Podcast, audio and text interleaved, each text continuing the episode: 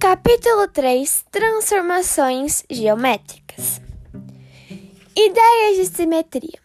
Bom, isso é quando a gente pega uma imagem, a divide ao meio e quando a juntamos, elas são idênticas. Simetria de reflexão.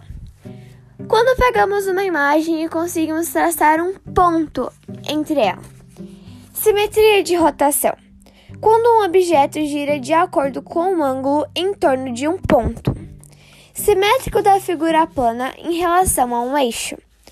Quando cada ponto da figura é refletido em relação ao eixo de simetria que se apresenta fora da figura.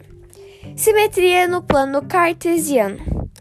Cada região é formada pelos eixos, é chamada de quadrante, sendo nomeadas de primeiro, segundo, terceiro e quarto quadrante. Muito obrigada por hoje, é só.